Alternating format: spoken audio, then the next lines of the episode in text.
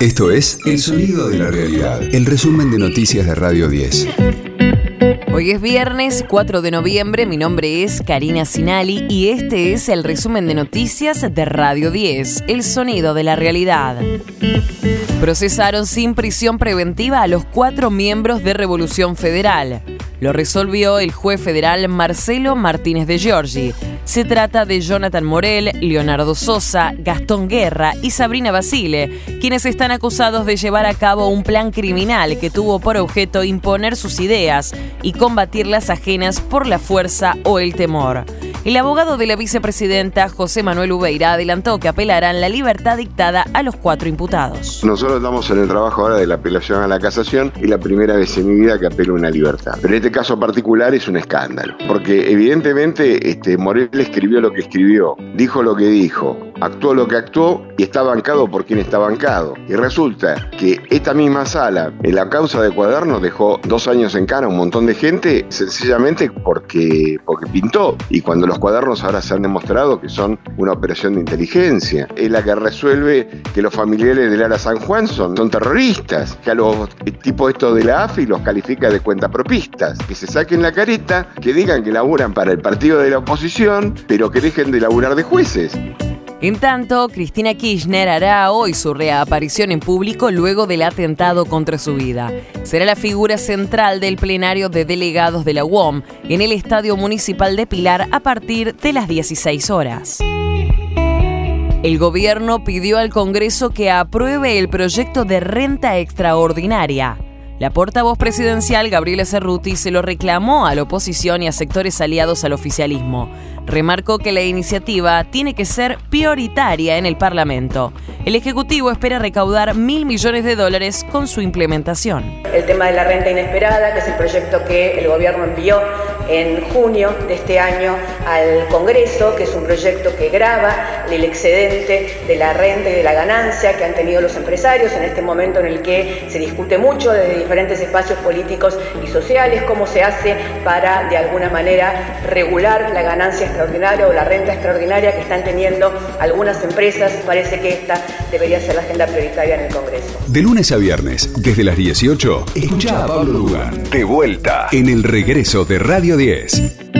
El Senado dio dictamen al presupuesto y en dos semanas se tratará en el recinto. La norma tiene como puntos centrales la previsión de un gasto global de casi 29 billones, un déficit fiscal de 1,9%, una pauta inflacionaria de 60% y prevé destinar el 70% de los recursos a rubros sociales. Scaloni aún espera por Giovanni Lochelso. El jugador del Villarreal aguarda los resultados definitivos de los estudios para saber si llega o no al Mundial. El técnico de la selección ya advirtió que solo llevará a jugadores que estén para jugar desde el día del debut contra Arabia Saudita. Ecosistema Cripto. Se prevé que en el año 2023 el valor de las operaciones en criptomonedas repunte un 25% hasta alcanzar los 43 mil millones de dólares en todo el mundo. Actualmente, en 2022, las criptomonedas representan 37 mil millones de dólares en compra y venta a nivel global. Siempre con la lupa puesta en los datos presentados, las transacciones de cripto repuntaron más de 10 veces entre 2017 y 2020, pasando de unos 2 mil millones de dólares a 22.500. Las cotizaciones en el día de hoy son para Bitcoin 20.300 dólares y Ethereum 1.500 dólares, informó Valeria Frías. Radio 10, el sonido de la realidad.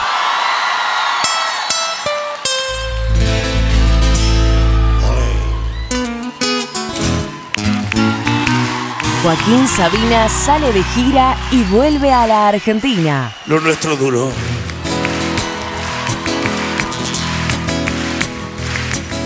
Lo que duran dos peces de hielo en un whisky on the rocks. El show será el 12 de marzo de 2023 en el Movistar Arena de Buenos Aires.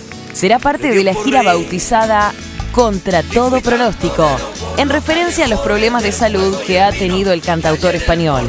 Con 74 años, Sabina recorrerá Latinoamérica, España y Centroamérica para terminar en México y Estados Unidos.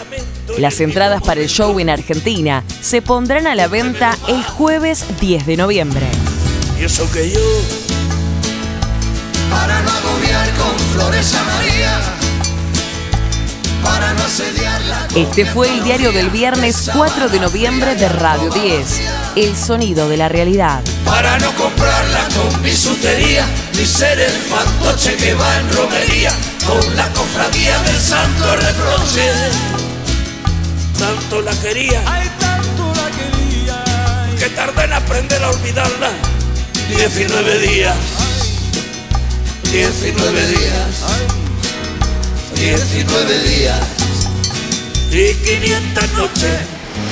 El resumen de noticias de Radio 10. Seguimos en redes y descarga nuestra app.